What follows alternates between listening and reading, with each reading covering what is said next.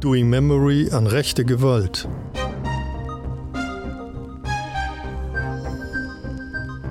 Der Podcast, der spricht, worüber viel zu wenig gesprochen wird.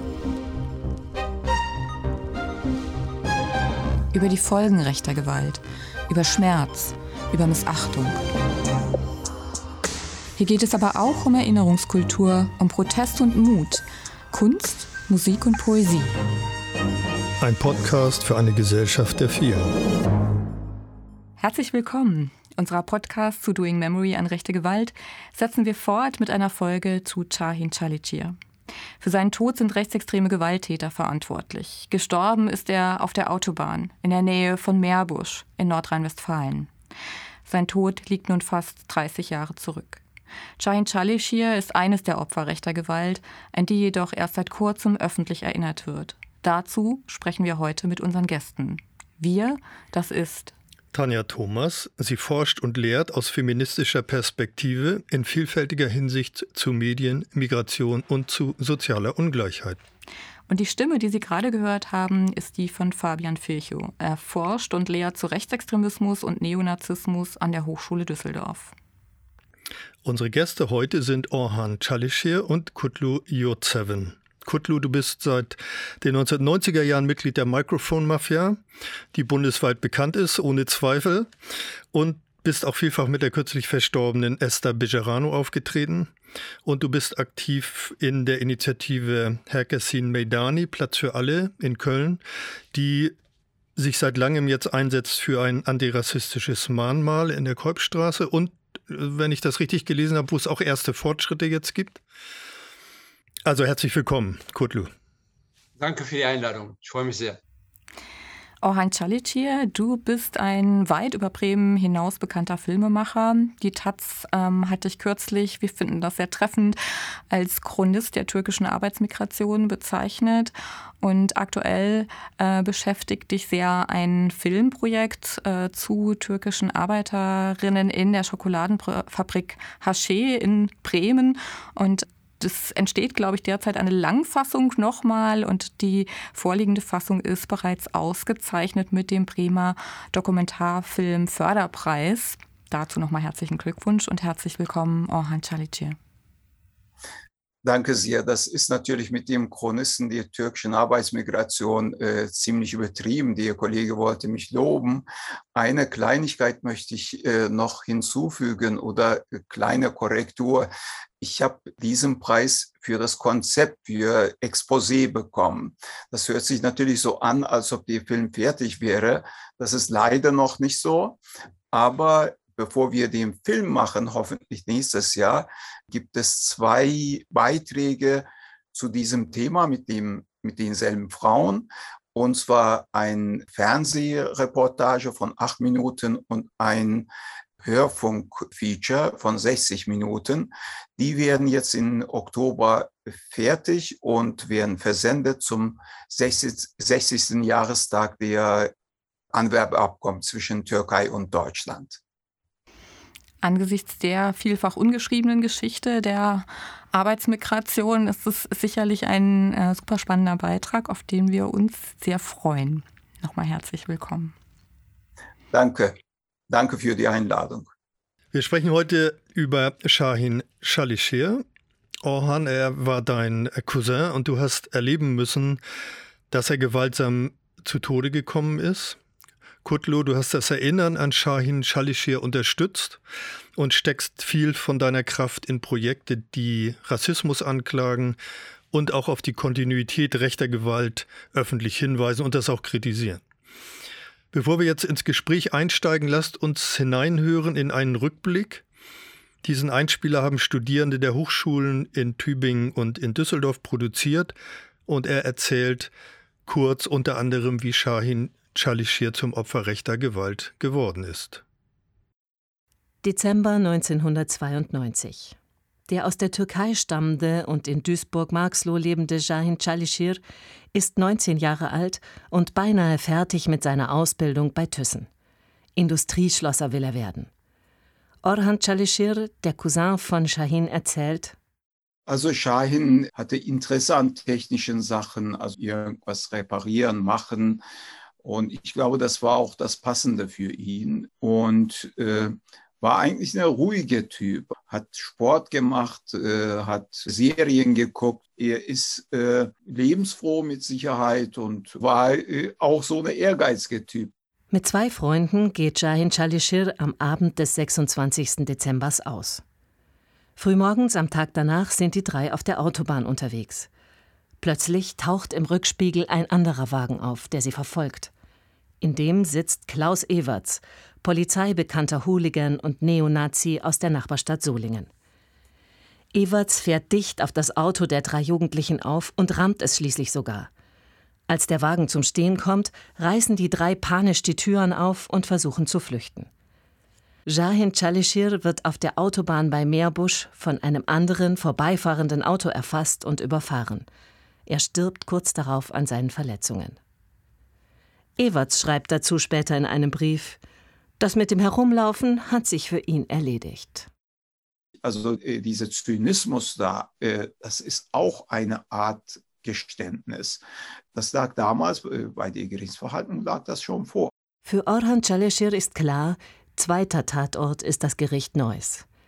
Das sieht nämlich hinter der Hetzjagd auf der Autobahn kein rassistisches Motiv, sondern fahrlässige Tötung. 15 Monate Haft für Everts. Seine Beifahrer kommen ohne Gefängnisstrafe davon. Für Orhan Chalishir und die trauernde Familie war der Prozess von Anfang an eine Farce. Das Verhalten vom, vom Staatsanwalt, also das war äh, ein Skandal, also als ob, als ob da grinste die ganze Zeit äh, auch seine Ausführung und als ob es um äh, Kavaliersdelikt ginge. Also es, äh, da war ein junger Mensch, Mensch getötet worden oder zu Tode gekommen. Und dann hatte er also so seine Aufforderung, ja, das seien ja keine Jungs, die da in, ins Auto steigen und dann äh, gucken, äh, wo sind die Ausländer, die fahren wir über oder sowas. Also er hat im Grunde genommen so eine Rolle, eine Anwalt von diesen Leuten übernommen. So würde ich das beschreiben. Ein harmloser Jugendlicher ist Klaus Everts sicher nicht. Er trainiert in der Karateschule Hack Pau zusammen mit den Tätern von Solingen denen, die wenige Monate später fünf türkeistämmige Frauen bei einem Brandanschlag ermorden. Dem Gericht sind die Verbindungen und Aussagen alle bekannt. Das war die Zeit, wo täglich Angriffe passierten. Es gab hier total viele, nicht? viele Angriffe, so Brandanschläge, wo äh, ganzes Haus abgebrannt war und äh, Verletzte gab. Äh, und, äh, und das war äh, also 91, 92, 93 das war so eine Zeit, wo, wo sehr, sehr viel passierte. Kam nichts unerwartet sozusagen. Und wenn es einem so in der Form trifft, also ist es immer anders, dann ist man natürlich erstmal tief schockiert. 28 Jahre später erinnert Orhan Chaleshir sich nun öffentlich an seinen Cousin und an den Riss, den rechte Gewalt in seiner Familie hinterließ. Das zermürbt. Nicht? Das ist gar nicht einfach. Also da musst du schon äh, irgendwie diesen Willen haben und politisch auch so drauf sein, ich werde das verfolgen, ich, ich werde alles tun, damit das nicht in Vergessenheit gerät. Schein zurückbringen können wir das nicht, das ist klar, nicht? Aber man kann ja äh, die Täter nicht einfach äh, so da lassen, also als ob gar nichts wäre. Und zweitens, es geht hier darum, eine Art eine Emanzipation von, von dem Ganzen. Also wie können wir das herstellen? Orhan, wir haben deine Stimme gerade im Einspieler auch gehört und ich würde gerne einladen, dass wir die Hörerinnen und insbesondere auch die, die Jüngeren vielleicht noch mal zurückversetzen zu dem Beginn der 90er Jahre. Vielleicht kannst du noch mal beschreiben, wie du die Zeit erlebt hast. Wie war da die gesellschaftliche, die politische Situation? Wie hast du das erlebt? Ja, es war sehr schlimm einerseits, andererseits sehr aufregend. Das Ganze hat äh, für mich persönlich Ende 85 mit der Ermordung von Ramazan Auge, ein türkischer Arbeiter in Hamburg, angefangen. Zum ersten Mal mit diesem Mord sind die Leute aus der Türkei auf die Straße gegangen. Es gab eine ganz große Demonstration und das war, ich war da relativ neu in Deutschland. Zum Studieren wieder nach Deutschland gekommen. Für mich war es auch Beginn, mich in diese Richtung äh, zu orientieren äh, für eine unabhängige Migrantenbewegung. Da haben wir sehr viel in dem Kreis, wo ich mich befand, mit den amerikanischen schwarzen Bewegung befasst und auch mit Frankreich, England. Die waren ein bisschen uns voraus hier. Es hatte schon vor dem Mauerfall angefangen, diese Morde und auch diese Repression. Zum Beispiel kann ich mich an äh, 20. April 89 erinnern, äh, Hitlers 100. Geburtstag. Da haben äh, Neonazi-Gruppen gedroht, also am, an dem Tag äh, für das Geburtstag werden wir die Kanaken platt machen. Daraufhin sind viele Kinder gar nicht zur Schule gegangen von türkischen Eltern. Und der Staat hatte keinen anderen Einfall, als zu sagen, ausländische Mitbürger, behält eure Kinder heute zu Hause und nicht sie, schickt nicht sie zur Schule. Bisschen später hat dann auch die Quantität zugenommen. Also, dass da durch Mauerfall ist es tatsächlich quantitativ sehr stark gestiegen, diese Überfälle. Ich bin ja eine politische Aktivist gewesen und ich war ein paar Wochen vorher in Mölln bei diesen ganzen Auseinandersetzungen auch dabei. Und dann bin ich bei meinen Verwandten gewesen, bei dem anderen Onkel und Tante in Duisburg und habe Shahin dann gesehen, einen Tag vor seiner äh, Tötung sozusagen. Und es gab so eine Stimmung, also Mölln war natürlich eine ganz große Sache, aber es gab so viele Überfälle, es gab so viele Brandstiftungen. Und wenn da nicht äh, Leute umkamen, kam es auch nicht richtig in die Presse. Also es war massenweise Brandstiftungen, Angriffe, äh, passierte überall. Ich kann mich noch erinnern, wie wir damals in Stadtteilen mit hohem Migrationsanteil Wache hielten. Also das war in allen Großstädten so. Und das ging bis Mitte der 90er Jahre so weiter. Das war eine gefährliche Situation einerseits, andererseits für mich persönlich auch eine Zeit, sich damit auseinanderzusetzen, was kann man da machen. Und mit anderen Freunden, mit Antifas und verschiedenen Gruppierungen haben wir versucht, etwas auf die Beine zu stellen. Es ist dann doch etwas anders, wenn man persönlich selber betroffen wird. Also, dass man für andere sich einsetzt, macht und so weiter, ist eine Sache. Da, ist, da hat man noch einen coolen Kopf, denke ich. Und wenn man selbst betroffen ist, da ist man ein bisschen mehr schockiert vielleicht und, und dann weiß man teilweise nicht, was man machen soll. Und wenn es auch dann in so einer Situation ist, wo dann ein bisschen alles uneindeutig gemacht wurde, also die Entwicklung da, was da passierte und äh, mein Onkel und so, die sind zu einem Anwalt da gegangen, der, naja, ziemlich fragwürdig ist und äh, wie er die Sache in die Hand genommen hat, wie es sich da alles entwickelt hat dass sie ja nichts dagegen gemacht hat. Der erste Richter war eine gute, also der hat gleich gefordert, dass es ja nicht irgendwie so eine Verkehrsunfall, sondern dass es, äh, ich weiß nicht, was sie wortwörtlich gesagt hat, der wollte das vor dem Schöffengericht bringen. Und der Antrag von der Gegenseite gegen diesem, äh, gegen diesem Richter äh, also dass da Vertrauen entzogen wurde und dass die einfach weg war und dass das Ganze dann irgendwie zum neues Amtsgericht kam.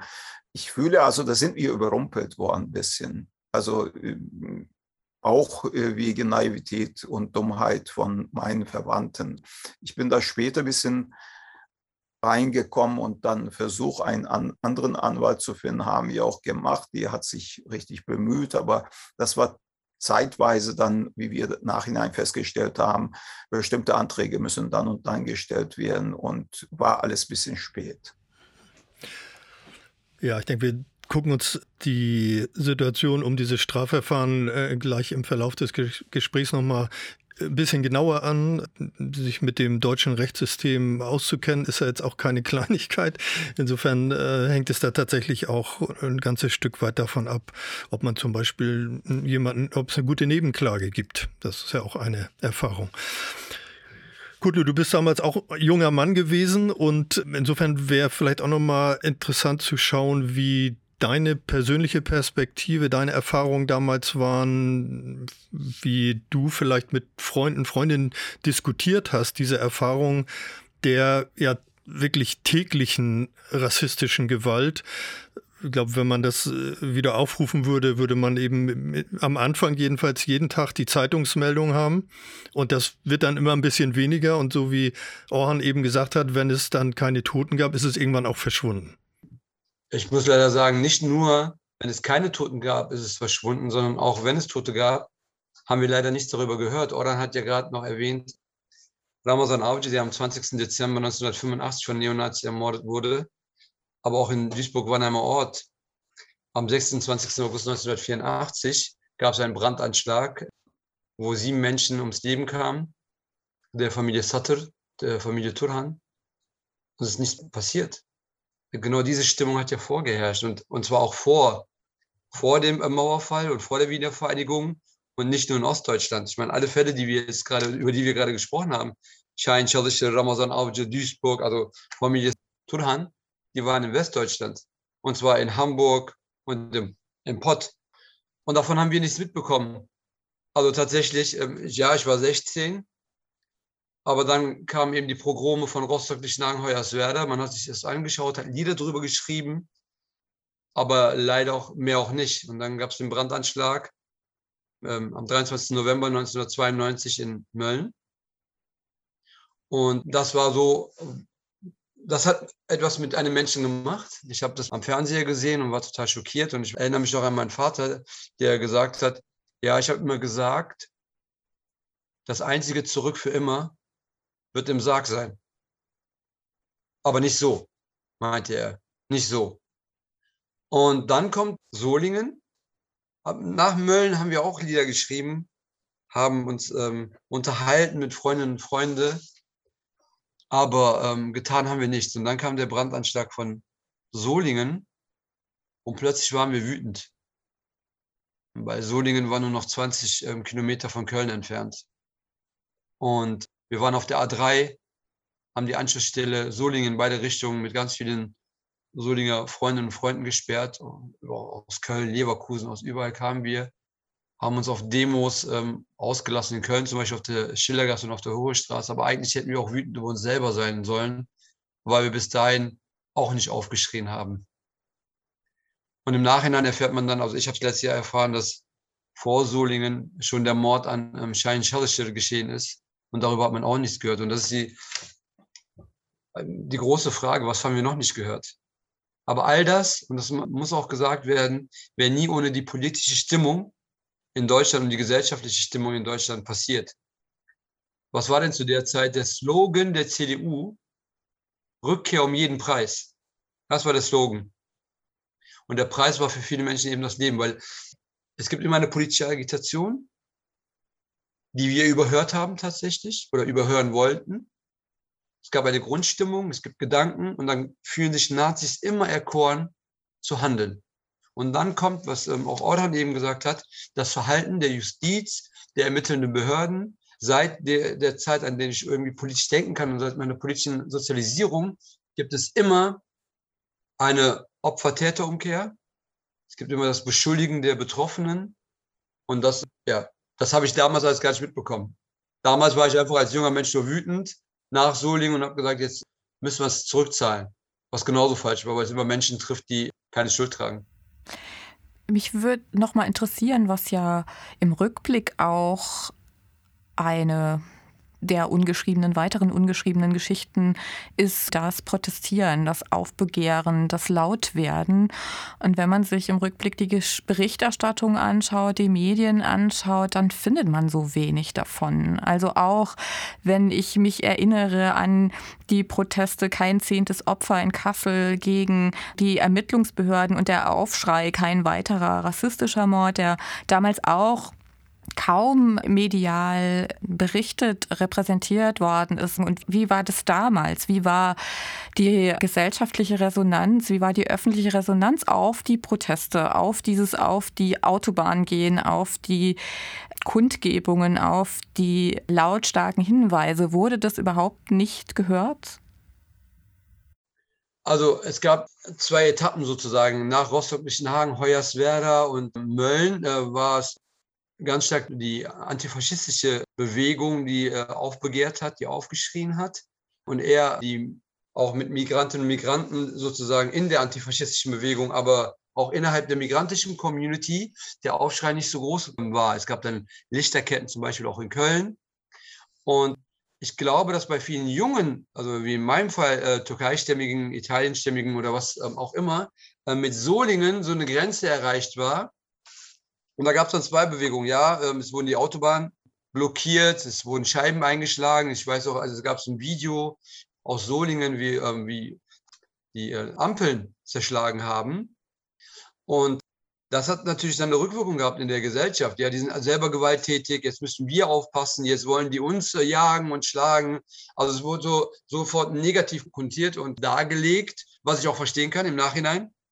Dann gab es ja noch vor dem Haus Ausschreitungen zwischen linken und rechten äh, Migranten und Migranten und kurdischen Menschen. Und das hat natürlich sofort, ist ja auch ein gefundenes Fressen. Es lenkt ja auch ab. Man redet nicht mehr über den Rassismus. Der damalige Bundeskanzler Kohl sagt, ich beteilige mich nicht an dem Beileidstourismus. Es waren nicht Teile der ähm, Gesellschaft in Deutschland, die ermordet wurden, sondern die Türkinnen und Türken. Und das hat dann noch wütender gemacht. Und das Gros der Gesellschaft, die vorher vielleicht auf Lichterketten waren oder bei Antirassismus-Festivals, okay, ich will das gar nicht so negativ reden, aber das ist natürlich auch ein Alibi manchmal. Und ja, wir haben doch was getan.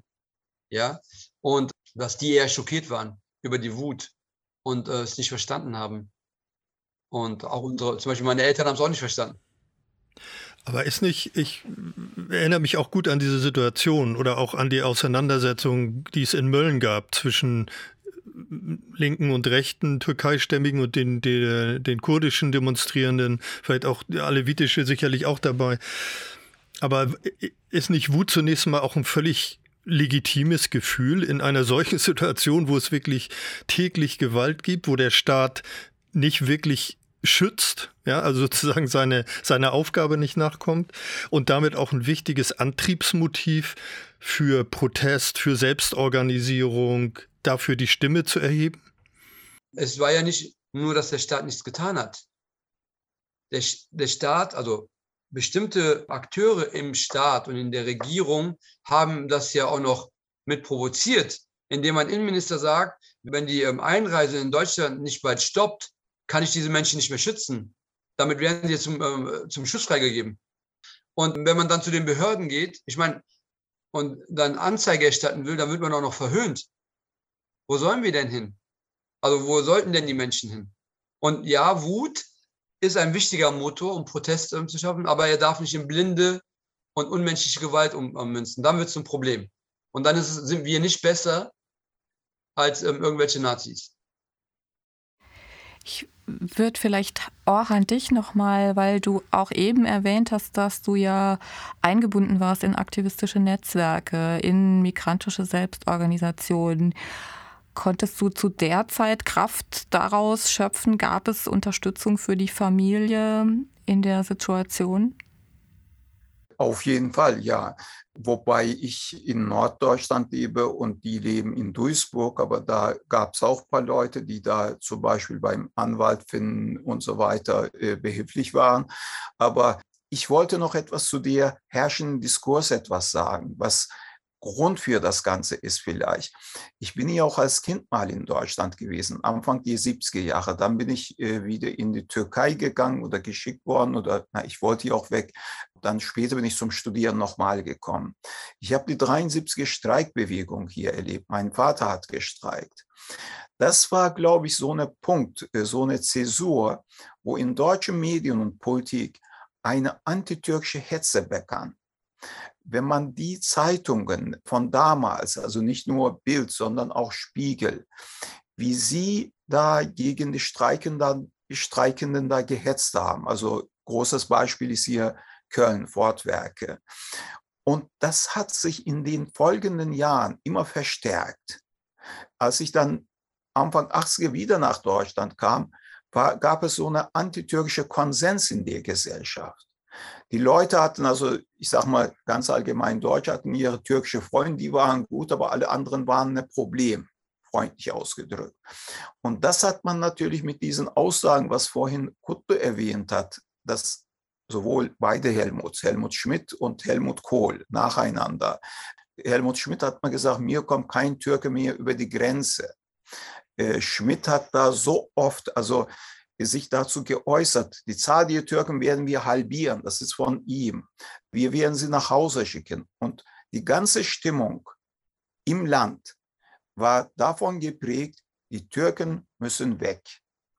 Und da ziehen natürlich irgendwelche Leute auch solche Schlussfolgerungen. Und die Presse hat da sehr stark mitgemacht bei, bei dieser Hetze. Das, wenn du das so beschreibst, war das ja die Situation, in der Chahin zu Tode gekommen ist, Opfer rechter Gewalt geworden ist und vor Gericht war es eigentlich nur ein Verkehrsunfall. Das hast du eben schon angesprochen, dass also trotz der Tatsache, dass es einen Anwalt gab, der gesagt hat, hier muss auf Totschlag plädiert werden, das vom Schöffengericht gelandet ist.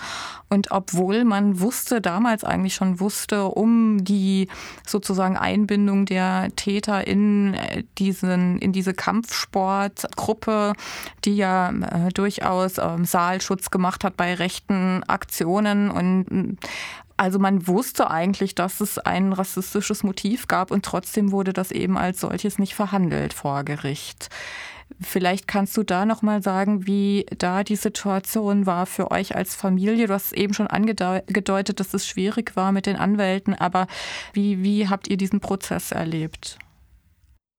Es ist sehr erdrückend gewesen.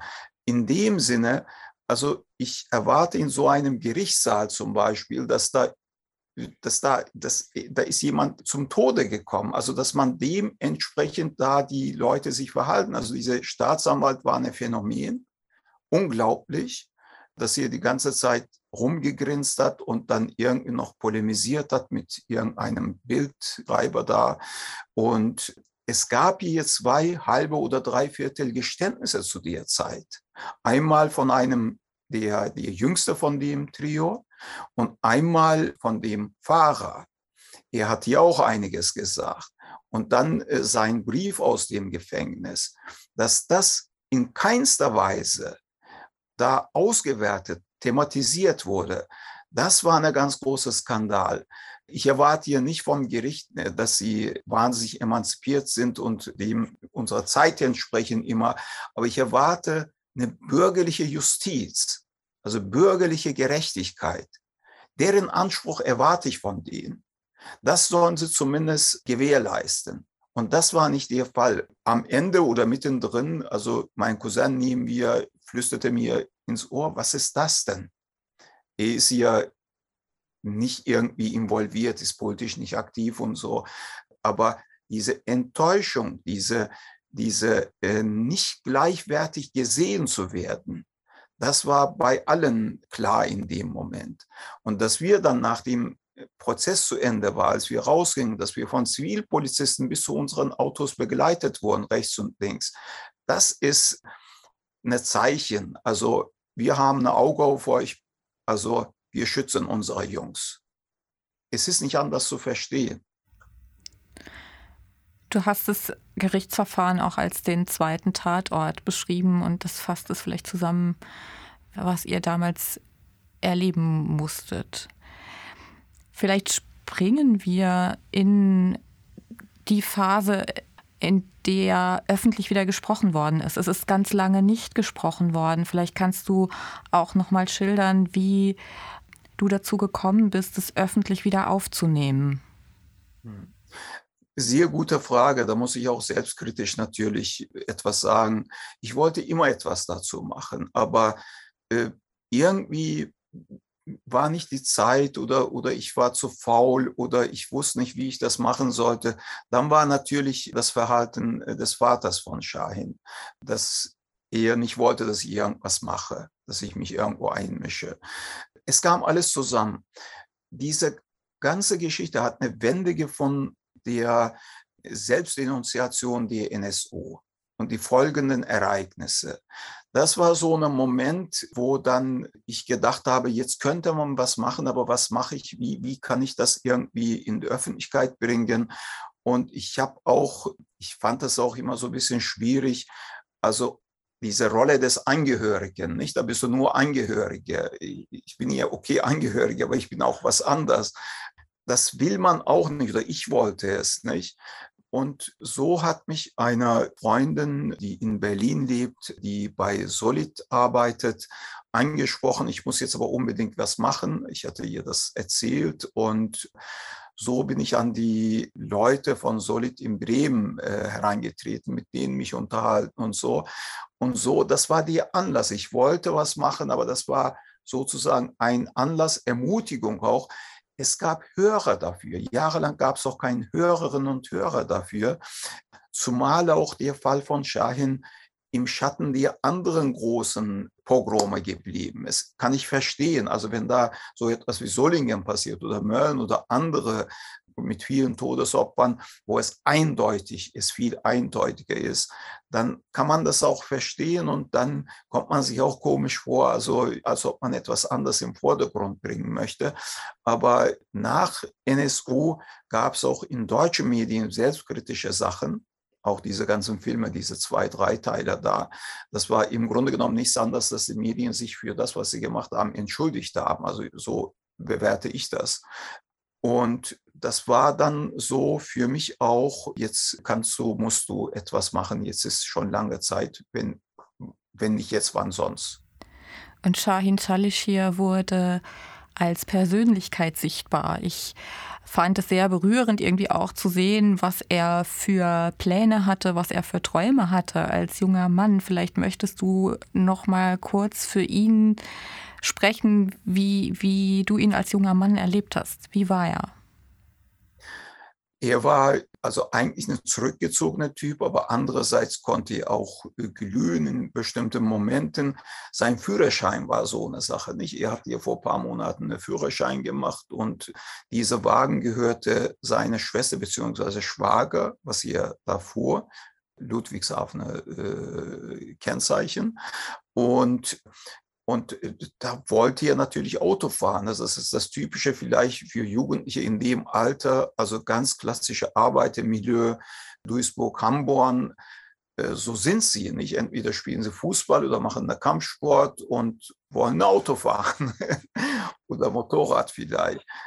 Und äh, ich kann mich noch an dem Abend gut erinnern, da sagte mir, da sagte noch die andere Tante, hier, guck mal, Orhan, ich bin hier älter als er, also so, er ist da, bleibt doch und so weiter. Und er wollte ausgehen. Ich habe gesagt, lass doch, also der hat sich mit seinen Kumpels verabredet man sagt dir natürlich nachhinein, hätte ich doch mich anders verhalten, aber wie würdest du dich da dann anders verhalten? Ich meine, du kannst hier eine, nicht jungen Menschen von 19 Jahren irgendwie sagen, komm, bleib, ich bin hier zu Gast, jetzt bleibst du auch hier, wir unterhalten uns. Er hatte wahrscheinlich wenig mit mir auszutauschen äh, ein fröhlicher Mensch. Es ist natürlich so, wir sind hier sehr in unterschiedlichen Städten aufgewachsen. Wir sahen uns also bei den Besuchen und in Sommerferien. Ich kann mich an eine Sache erinnern. Er hat Sport gemacht und ich hatte im Dorf in unserem äh, aus, an der Schwarzmeerküste, das, die Häuser sind aus Holz, hatte ich so eine Latte angebracht, um Klimmzüge zu machen. Und das hat ihr gesehen und dann sagte ihr, da war ihr 14, glaube ich, nee, 15 so, dass wir um die Wette das machen. Ich habe dann eins oder zwei mehr machen können als ihr. Dann hat ihr die ganzen nächsten Tag geübt, da konnte ihr viel mehr machen als ich und äh, wollte mit mir nochmal äh, um die Wette Klimmzüge machen. Also ehrgeizig in dem Sinne auch, also das fand ihr ganz toll mit, sein, mit seiner Ausbildung als Schlosser.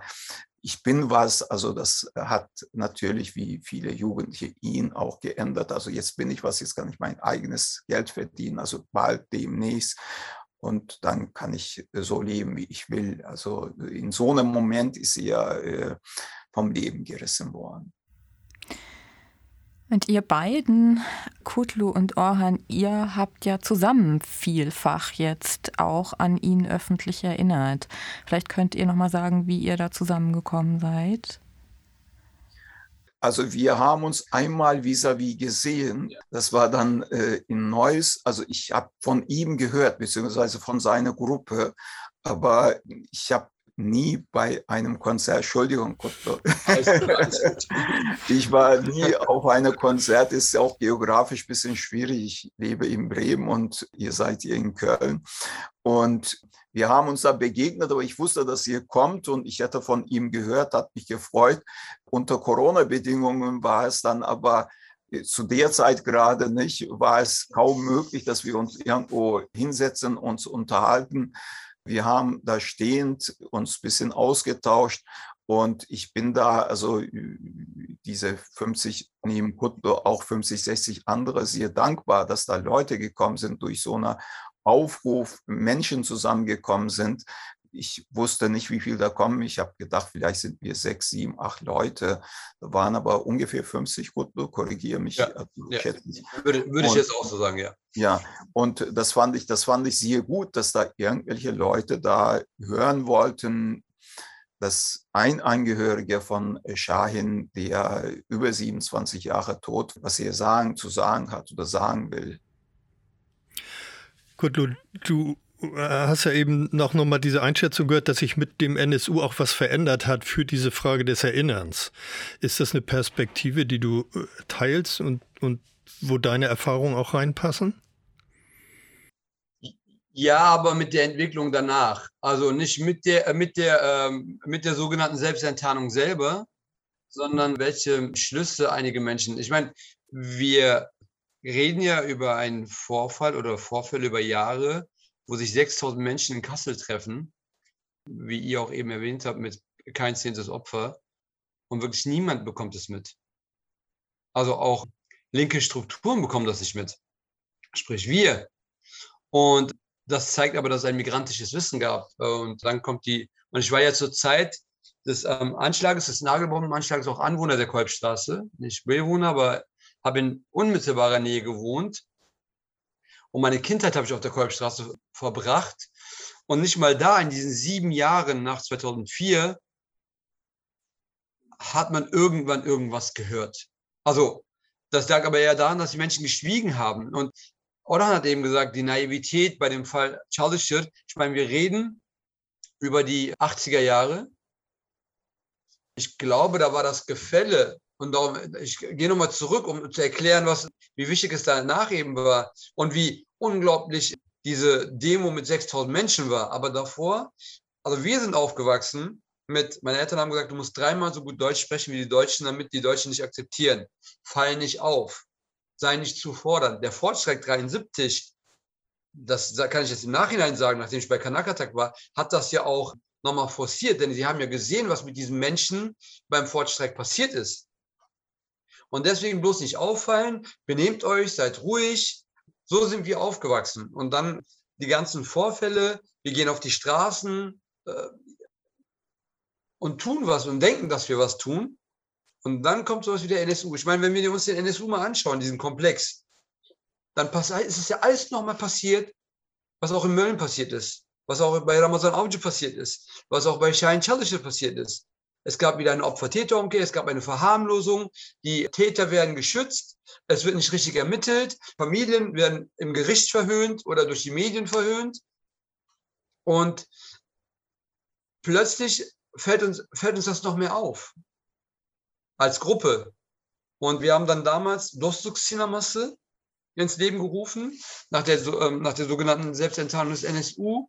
Wir haben diese Kinoreihe gestartet, wo wir mit Menschen gesprochen haben, die diese jahrelang Qualen und den Anschlag nach dem Anschlag, wie wir immer sagen, nämlich die Ermittlungen, die Berichterstattungen ertragen mussten, ohne dass ihnen jemand zugehört hat. Und natürlich schweigen sie dann irgendwann, weil sie auch zum Teil, wie in manchen Fällen von den Behörden, den Behörden zum Schweigen gebracht wurden. Und es hätte aber alles nichts gebracht. Und das sage ich immer wieder, wir hätten noch so empathisch, sympathisch rüberkommen können, wenn es nicht den letzten Abend von Dostok Cinemas gegeben hätte, wo Ibrahim Arslan, der Überlebende vom Brandanschlag in Mölln, gesagt hätte, wir sind nicht nur Statisten. Wir sind die Hauptzeugen. Wenn wir nicht erzählen, wird es keiner hören und wir werden nicht damit, also wir werden nicht Gerechtigkeit widerfahren. Es wird keine Aufklärung, und kein würdiges Gedenken geben. Daraufhin haben dann plötzlich die Menschen auf der Kolbstraße sich getraut zu erzählen. Es hat sich die Initiative Kolbstraße ist überall aus den Organisatoren dieser Kinoreihe, aber auch aus den ZuschauerInnen ähm, getroffen. Die jahrelange Arbeit und die, ähm, das Mobilisieren nach München, wir haben das damals Tag X genannt, wo äh, Menschen der Kolbstraße zum ersten Mal aussagen, hat dann ein Netzwerk geschaffen in ganz Deutschland, wo dann auch andere Städte und andere Initiativen sich gegründet haben oder sich vernetzt haben. Und das ist dann gegipfelt, in meiner Meinung nach, in einem Meilenstein, nämlich dem Tribunal in Köln 2017. Und da hat sich auch nochmal das auf die Stimme der Betroffenen, der Familien gehört wird. Und dass wir nicht für Betroffene etwas machen und ihre Familien, sondern mit. Und wir vom Glück reden können, dass wenn diese Menschen unglaublich erlebt haben oder erleben mussten, dass sie so viel Vertrauen uns gegenüber entwickeln können, dass sie reden. Und das war der Unterschied in der Initiativenarbeit, dass Mensch aufmerksamer geworden ist. Aber parallel dazu gab es diesen Prozess. Und meiner Meinung nach war das jetzt nicht mit dem Verhöhnen durch äh, den Staatsanwalt jetzt nicht gegeben. Aber sie haben es subtiler gemacht. Immer wenn es um die politische Sprache geht. Wie hat denn der, der NSU-Prozess war ja nie ein politischer Prozess. Genau wie auch der Fall von Schein Chaucer nicht. Es war ein Strafprozess. Also die Diskrepanz war wieder unglaublich. Also es konnte nie das gegeben werden, was die Familien der Opfer wollten, nämlich eine Aufklärung und die Strukturen dahinter. Und genauso war es auch bei Shahin Chalishir. Hätte man nämlich richtig ermittelt, hätte es einen anständigen Prozess gegeben, hätte man vielleicht, das ist natürlich jetzt ähm, nur spekulativ, Solingen verhindern können. Denn nicht, dass sie dann äh, in diese Kampfsportschule gegangen wären und alle mitgenommen hätten, aber sie wären unter Beobachtung gewesen, hätten sich zehnmal überlegt, ob sie das Haus in Brand stecken. Und das ist ja, das ähm, sagen wir auch immer, es war ja eine Ermutigung von, also von unserer Zeit an, wo wir angefangen haben, eine Ermutigung für Rassisten weiterzumachen. Denn sie, sie begehen eine Tat, die Betroffenen werden beschuldigt für etwas Wärt ihr im Fall von der Asylbewerberin und Asylbewerber, wärt ihr nicht hingekommen, wäre euch das nicht passiert. In Mölln war dann Faruk Aslan plötzlich Schutzgelderpresser, war in ähm, dunkle Machenschaften verstrickt, in, beim NSU ähm, genauso. Also die Betroffenen müssen Angst haben, dass sie nicht als Schuldige dargestellt werden. Und die wahren TäterInnen denken sich, ich kann immer weitermachen und mir passiert sowieso nichts. Und die äh, Betroffenen reden nicht. Darum ist es nicht nur Naivität. Ich kann mich noch ganz genau erinnern, wo wir mit dem Friseur gesprochen haben, dem Coiffeur auf der Kolbstraße, äh, auf der Kolbstraße. Äh, mit Hassan habe ich da geredet, mit dem Bruder. Und er meinte, guck, wir wollen jetzt zwar reden beim Tribunal, aber kommt das zurück? Und meine Bekannte meinte irgendwie, dass er also finanziell was bekommt. Manche dann nein. Er meint, mit kommt was zurück, ob er mit irgendwelchen Repressionen zu rechnen hat von Seiten des Staates, von Seiten der ermittelnden Behörden. Und das ist gang und gäbe, also tut mir leid, da hat sich ja nichts geändert. Schauen wir doch mal jetzt Delmenos Joseika an, der wieder durch ein, bei einem Polizeieinsatz ums, ums Leben kommt und die Familie, die sich wegen der, dem, dem Tod durch Polizisten wehrt, wird total unter Druck gesetzt. Also das ist ja noch der Ist-Zustand. Hat sich dennoch jetzt vielleicht nochmal, Orhan, deine Sicht, was verändert? Dadurch, dass mehr Menschen sprechen und dass es durchaus, Kutlo hat es gerade erwähnt, Bündnisse gibt, Netzwerke gibt, dass es ein Sprechen gibt, hat sich das äh, auf auch die Familie und die Möglichkeit, das öffentlich auszusprechen, auch vielleicht auch anders zu betrauern? Ist es anders geworden durch diese Netzwerke, durch die Bündnisse? Ihr merkt, ich suche so ein bisschen schon nach dem, nach der Perspektive für eine ja, hoffnungsvolle Entwicklung des, des Öffentlichmachens und auch des Protestierens. Hat sich was verändert für euch, Orhan? Also in der Hinsicht hat sich was geändert, dass die Möglichkeit da ist, darüber zu sprechen, was es vorher nicht gegeben hat. Vorher hat niemand dazugehört. Und jetzt gibt es die Möglichkeit, es gibt auch ein Netzwerk, auch formale Netzwerk. Also früher war das ja so, dass politische Initiativen was versucht haben zu machen, meistens kurzlebig. Jetzt gibt es hier Strukturen, die dann auch Sachen dann weitertragen, also noch effizienter weitertragen. Das hat es auf jeden Fall gegeben. Aber wenn man das so insgesamt, ich will ein Beispiel geben, der Vater und Mutter von Halit Yozgat, die NSU-Opfer in Kassel, nicht? Er hat sich zum Beispiel nach dem Prozess, er war dermaßen betroffen, der hat sich in sein Dorf zurückgezogen, in die Türkei zurückgekehrt und redet mit niemandem mehr. Das war bei, bei Solinger Anschlag, der Vater der Familie hat sich auch völlig zurückgezogen und lebte in seinem Dorf. Ich war zufällig wegen einer anderen Recherche in der Gegend, der sprach mit niemandem. Also war dermaßen enttäuscht von dem Ganzen. Die Menschen wollen natürlich eine Aufklärung. Wenn ich da einhaken kann, wir haben ja sehr viel über die behördlichen und ermittelnden und Justiz gesprochen. Natürlich hat sich im Prozess was geändert, nämlich sie können nicht mehr so einfach schalten und walten, wie sie wollen. Im Fall von Hanau konnten sie nur zwei Stunden den Begriff Shisha-Morde aufrechterhalten. Und da gab es einen Riesenprozess und Aufschrei und plötzlich wurde das sofort aus den Medien genommen. Ich glaube, wir als Aktivisten und Aktivisten und als Gesellschaft, die auf solche Fälle schaut, sind ein bisschen sensibler geworden und achten darauf, welche Sprache benutzt wird und haben zum Teil auch großen Erfolg. Was aber, was wirklich der Erfolg ist, die Vernetzung findet viel schneller statt von Betroffenen und von Initiativen. Das ist der große Vorteil davon. Aber was auch Orhan gerade gesagt hat, auf der anderen Seite ändert sich nichts. Uns fällt das noch mehr auf. Wir kämpfen noch mehr dagegen an. Aber auf der anderen Seite ändert sich nichts. Nur die Kraft des Aufschreis ist größer geworden. Ich glaube, es hat auch ein bisschen Wirkung, zum Beispiel in der Berichterstattung, lassen wir mal die Bildzeitung außen vor. Ja, ja, aber ich, nee, ist ja. Äh, ja, ist auch so. so äh, da habe ich schon den Eindruck, dass auch größere Zeitungen die Perspektive der Betroffenen ernster nehmen. Was ich schon mal auch einen Schritt nach vorne finde, was ja. nicht äh, zurücknimmt den ganzen Bereich, wo eben noch nichts passiert oder wo das sozusagen stabil ist, diese Form der Diskriminierung. Die, Frage, die sich ja so ein bisschen anschließt, ist, was müsste passieren, um tatsächlich eine gesellschaftliche Veränderung herbeizuführen? Ist es eine noch stärkere Vernetzung? Ist es ein noch deutlicheres Sprechen in der Öffentlichkeit?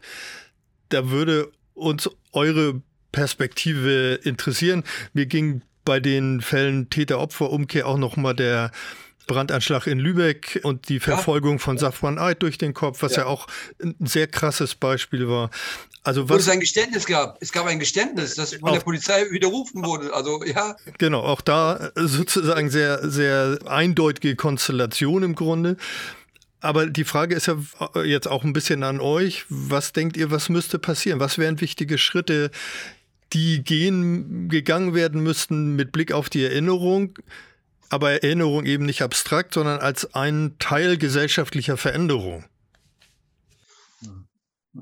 Also Gleichheit, Gleichheit, das ist, das ist das entscheidende Problem, dass Großteil der Mehrheitsgesellschaft uns nicht als gleichwertig sieht. Das ist ein ganz großes Problem. Das ist äh, seit Jahren, Jahrzehnten irgendwie den Leuten auch gesagt worden. Die sind vorübergehend hier. Also ich wurde nicht selten gefragt, wann gehst du zurück? nicht, dass ich immer wieder daran gedacht habe. Das ist äh, ein entscheidendes Problem, glaube ich.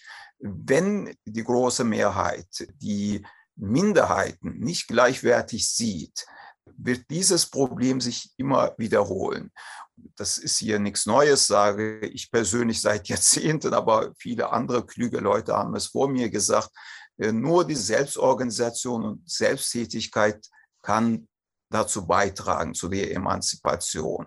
Ich erwarte jetzt nicht, dass da von oben irgendwas kommt. Natürlich sind wir froh, wenn, wenn da irgendwie zum Beispiel Gesetzesänderungen gibt, also dass da irgendwann Staatsbürgerschaft nicht an Blut und Boden abhängt, sondern äh, vom Geburt oder irgendwelche soziale, politische Rechte.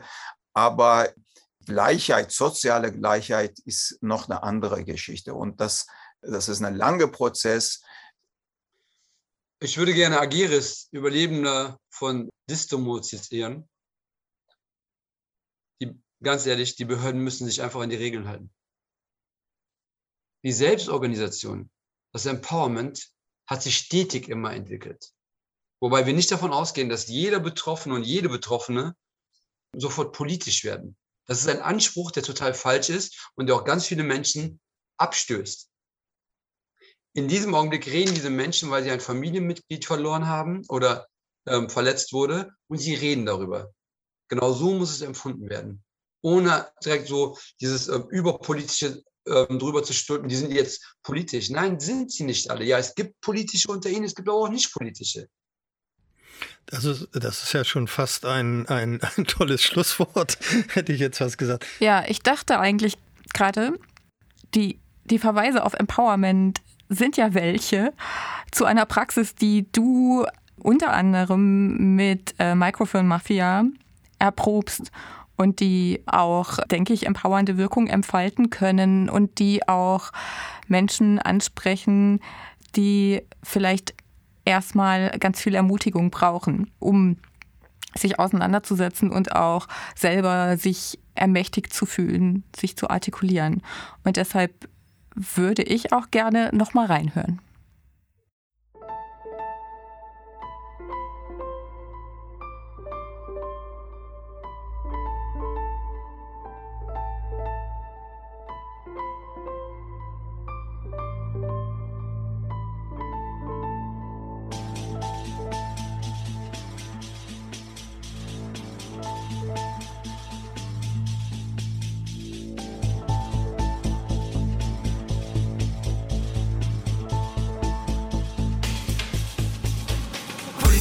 reinhören. Agitation. Rassisten fühlen sich dann erkoren. Gedanken, Worte, Taten, Morde. Der Anschlag nach dem Anschlag unverhohlen werden Betroffene stigmatisiert. Kriminalisiert, die Taten relativiert. Das Gerede von Einzelfalltheorien leugnet das rechte Netzwerke übers Land ziehen. Wir fordern ein, schreien ihre Namen. Wir klagen an, auf Plätzen, auf Straßen. Aufklärung jetzt, Konsequenzen für ein würdiges Gedenken. Gedenken heißt kämpfen. Les faves dans la rue, en train d'assassiner. Les bavures policières deviennent une banalité. Vous parlez d'actes uniques, vous essayez de cacher que le racisme est enraciné dans la société. Dans tous les domaines, la justice est condée, le militaire, la politique, tout est empoisonné. Tant qu'on ferme nos yeux devant cette réalité et tant qu'on casse pas ses racines, rien ne va changer.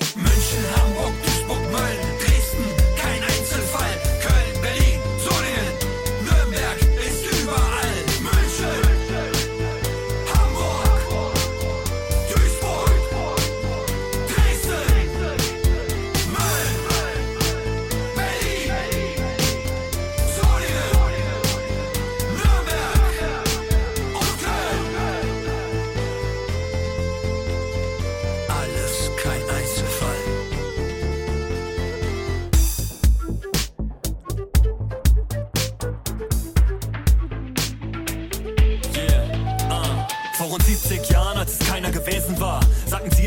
Einzeltäter. Heute guckt man sich verwundert an. Die Partei des Einzeltäters sitzt im Bundestag, aber bitte kein Stress. Die Polizei der Einzeltäter, der einen Menschen in der Zelle verbrennt. Soldaten sammeln Munition für die Nation, alles gewohnt. Ein paar leere Worte, alles im Lot. Und für Prepper im Bunker mit Anschlagsplan gibt es zuckende Schultern und Karneval. Schreibt die Täter, Täter, weiße Treter. Deutschland, du Einzeltäter. Spară-ne bota, bașu balat, sunt un metru capote pe o bagabăre. Spară-ne bota, bașu balat, se mor în agenda, nu sa ciupăche. Ești cu piadă na bomba Germania, colonia mulai, nu sa ce că fa. E na mamă gășene, pișcală, jircani, creature, să metaluca. Estu zangă gâmbonă, sta de ră, jircam, sta uere, circam, lăca. Esta agenda, ca șpeti promese, să fană fa fese, nu bună studia. Estu parlament, de găpală, la agenda, sta agenda, mozanda, iuda. Perché sta agenda, că moră, pe mară, mă mieți, umară, nu fost să-și sta. Dortmund, Kassel,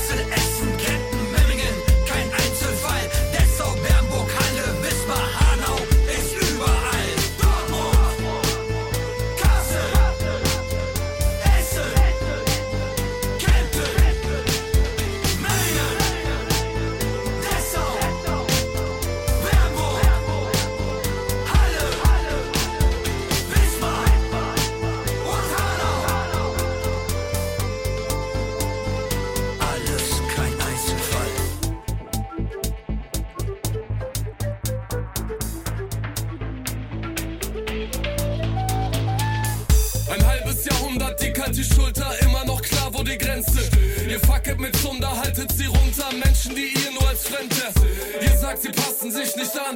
Für sie sei kein Platz in diesem Land. Der Anschlag von langer Hand geplant und ihr steckt den Brandsatz damit an. Es gibt die mit der Cheska, die mit dem Blei und die, die dann applaudieren. Aber jeder ist Täter, jeder, der schweigt, baut einen Weg, der nach Hanau führt. Wessen Schicksal ist nichtig? Wessen Schicksal betrifft dich? Die zweite Bombe in der Hand. Susmayacağız, susturmayacağız. Unutmayacağız, unutturmayacağız. Atlarını anacağız, kalbimize katacağız. Durmadan meydanlarda haykıracağız. Tozu dumana katıp yılmayacağız. Doğruları söylemekte kaçımayacağız Korkmayacağız, hep dik duracağız. Adalet için savaşacağız. Leipzig, Rostock, Erfurt, Kandel, Fulda. Kein Einzelfall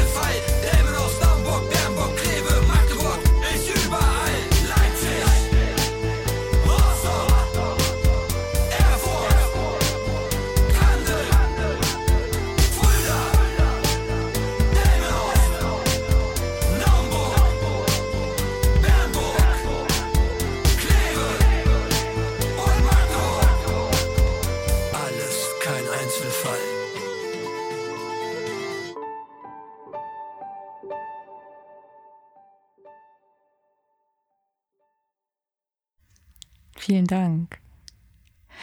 Vielleicht leiten wir auch da die Schlussrunde ein. Und in dem Lied geht es um Forderungen auch. Und ich würde gerne Orhan nochmal bitten zu sagen, was sind die Forderungen? Wir haben gelesen, es gibt Forderungen der Familie an die Öffentlichkeit. Vielleicht magst du die uns nochmal mitgeben. Erstens natürlich über solche Sachen nachdenken, also offen sein und auf jeden Fall immer bei Ungerechtigkeit Ohren aufhalten und auch parteiisch werden, äh, Stimme erheben. Also das ist das, was wir wollen. Man muss bei Forderungen immer überlegen, also wie ist der Adressat?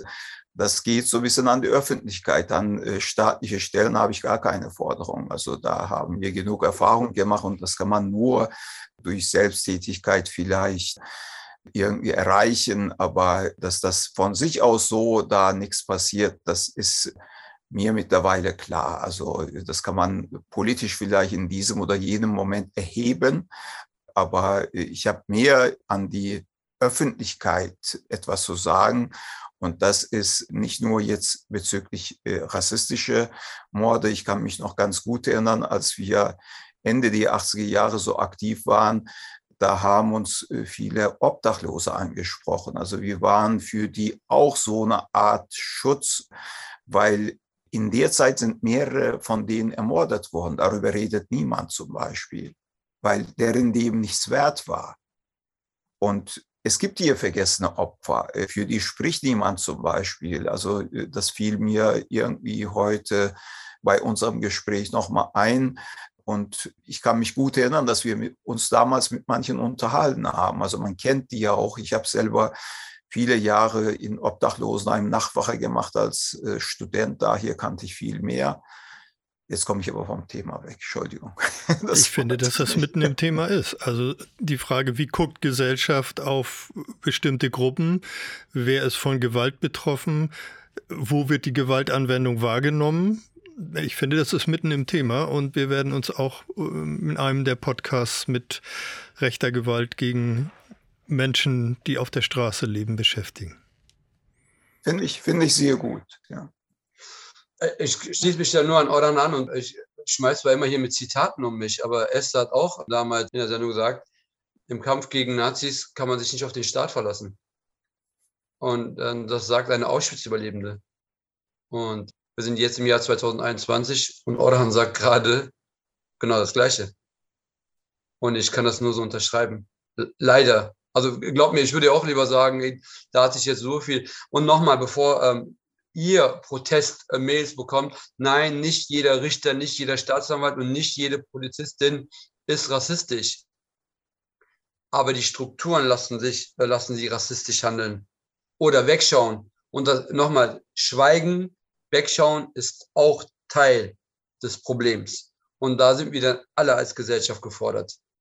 Und was Orhan gerade gesagt hat mit, vergesst mal, dass keiner drauf schaut. Wir haben nicht mal Namen. In unserer Liste steht viermal namenlose Obdachlose. Oder dreiköpfige Familie aus Sri Lanka. Ich meine, diese Menschen haben ein Leben gehabt. Die haben eine Vergangenheit gehabt. Die haben Familienmitglieder gehabt. Und das muss doch endlich, das ist die Forderung. Wir müssen einfach empathischer werden, menschlicher und dann auch an uns selber und endlich aufhören, nach unten zu treten.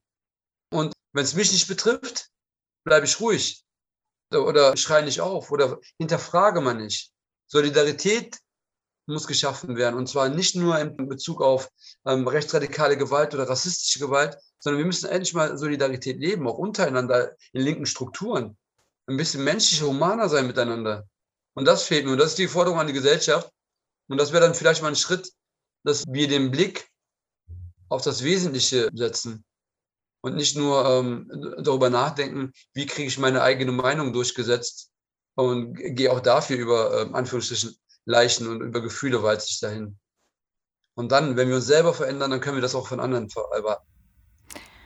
Ganz herzlichen Dank für dieses und ich nehme das jetzt als Schlusswort von Kutlu J7. Ganz herzlichen Dank an Orhan Chalichir, an Kutlu J7 für eure Zeit, eure Bereitschaft, mit uns zu sprechen und zu erinnern an Chahin Chalichir, aber auch zu erinnern an die Strukturen, die es möglich gemacht haben, dass so lange nicht über ihn gesprochen worden ist und dass die Täter nicht verurteilt worden sind. Vielen Dank. Ich kann mich dem, glaube ich, vollumfänglich anschließen. Danke für eure Zeit und äh, alles Gute. Dieser Podcast entstand im Rahmen von Doing Memory, einem Forschungsprojekt zur Erinnerung an rechte Gewalt. Redaktion Tanja Thomas, Fabian Virchow und Tobias Fernholz. Co-Konzeption und Produktion Grasshopper Kreativ.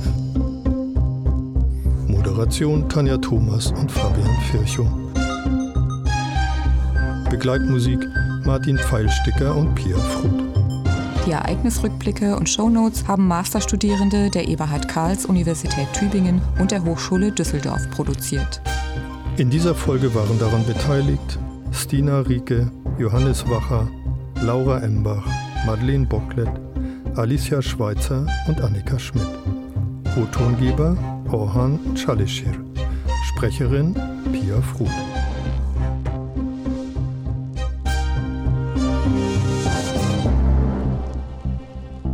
In der kommenden Folge geht es um Günter Schwanecke und seine Zivilcourage gegen Neonazis.